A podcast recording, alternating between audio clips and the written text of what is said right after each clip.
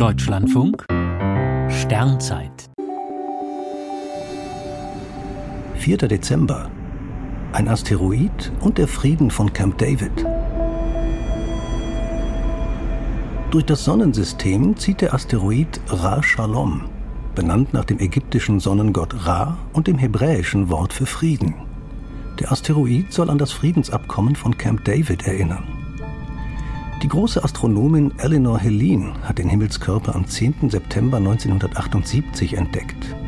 Zu jener Zeit liefen in Camp David, dem Landsitz des US-Präsidenten, die Friedensverhandlungen zwischen Israel und Ägypten. Eine Woche nach der Entdeckung wurde der Friedensvertrag von Menachem Begin und Anwar al-Sadat unterzeichnet, vermittelt durch Jimmy Carter. Diesen magischen Moment wollte Eleanor Helene im All verewigen. Die Astronomin war eine Spezialistin für ungewöhnliche Asteroiden. Ra Shalom zieht nicht, wie die meisten dieser Körper, zwischen Mars und Jupiterbahn um die Sonne.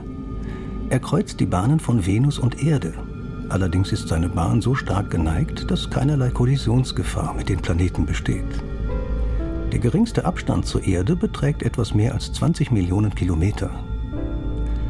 Rashaloms ungewöhnliche Bahn passte für Elinor Helin bestens zum Friedensschluss, bei dem die Partner ungewöhnliche Schritte machen mussten.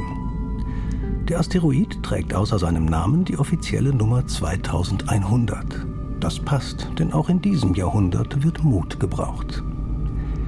In der offiziellen Begründung für die Auswahl des Namens Ra Shalom formuliert die Astronomin den Wunsch, dass dieser Asteroid ein Symbol für die universelle Hoffnung auf Frieden sei.